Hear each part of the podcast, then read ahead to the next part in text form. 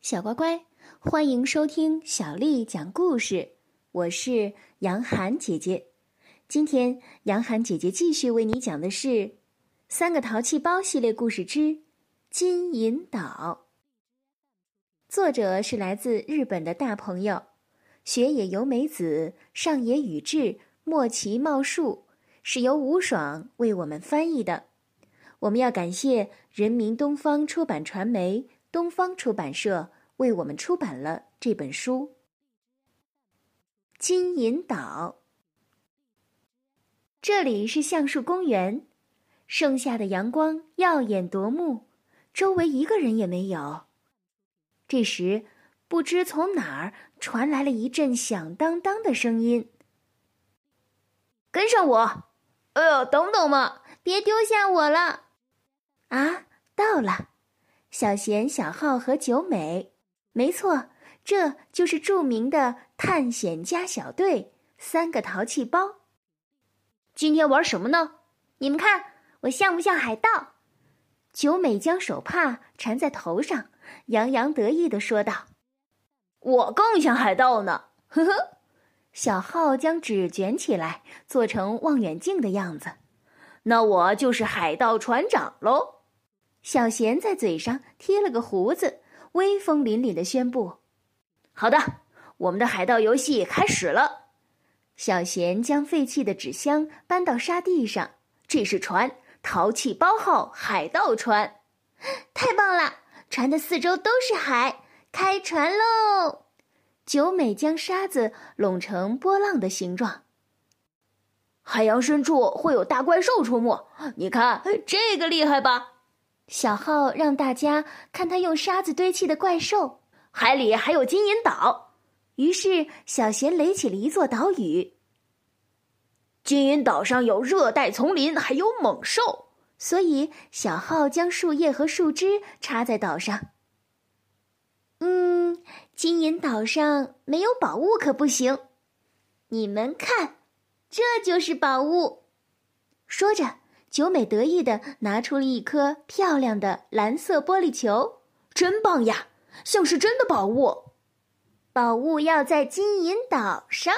哎，九美将玻璃球放在金银岛上的时候，呲呲呲呲呲，噼啪，阳光射入了玻璃球中，玻璃球崩裂开来，好刺眼呀！大家小心翼翼的睁开眼睛，这是哪里呀？呃，是哪里呀？看看周围，呀，是大海呀！而且这是真正的海盗船哎，也就是说，我们是淘气包海盗团，耶！哦，那是什么？只听见轰隆轰隆的声音。哦，那是怪兽啊！救命啊！我们会被它吃掉的！快逃啊！快逃啊！小贤打算跳到海里的时候，小浩说。等等，这家伙是用沙子做成的，真的呢？这样啊，那我们大家一起战斗吧！沙子怪兽崩塌了，就这样消失了。哇，我们是淘气包海盗团，才不会输给什么怪兽呢！真的吗？可是小贤刚才你似乎很怕哟。这个时候，哎，对面有一座岛，哎。真的和我们做的金银岛一模一样，那肯定就是金银岛了。我们去看看。好的，左满舵，右满舵，目标是金银岛。淘气包海盗船不一会儿就到达了金银岛，登陆。小贤很有船长风范，他神气十足地说：“小的们，让我们开始金银岛的探险吧。”淘气包海盗团登陆金银岛，进入了幽深的热带丛林。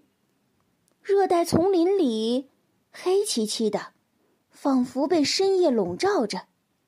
呃，黑黑的地方我最怕了。哎，安静！你们听到奇怪的声音了吗？啊，是猛兽哎！它好像慢慢的靠近了，快逃啊！小贤、九美和小浩牵着手，一边一起逃跑。猛兽的声音越来越近了。呃，有悬崖，我们已经无处可逃了。这时，船长小贤下令：“各位，抓住这根藤条，跟我来，一起跳啊！”三个淘气包掉到了一个洞里，周围全都是沙子，想往上爬，可是沙子一直在崩塌，怎么也爬不上去。我特别害怕狭小的地方，刚才的勇气不知道去了哪里。小贤满脸惊慌，于是九美说道：“你怎么说这么没有出息的话？我们可是海盗啊！如果我们沿着一个方向一直挖下去，肯定可以走出去的。大家一起来挖吧！”九美立刻动手挖了起来。啊，洞穴的那边有亮光哎！有个什么东西，是宝物！太棒了，快挖，快挖！这个时候，呲呲呲呲呲，噼啪！哦，好刺眼啊！九美战战兢兢的睁开眼睛，叫起来：“哦，这里是……哎，怎么了？”小贤和小浩睁开双眼，也吃了一惊。这里是橡树公园的沙地。我们回来了，这不是梦吧？呃，我们确确实实去了一趟金银岛呢。呃，真可惜呀，还差一点就拿到宝物了呢。我可是好好的拿着呢。这么说着，九美摊开了紧握的手，手掌里是九美那颗漂亮的蓝色玻璃球，它闪耀着璀璨绚丽的光芒。这就是三个淘气包之。金银岛的故事，小乖乖，今天的故事就为你讲到这儿了。如果你想听到更多的中文或者是英文的原版故事，欢迎添加小丽的微信公众号“爱读童书妈妈小丽”。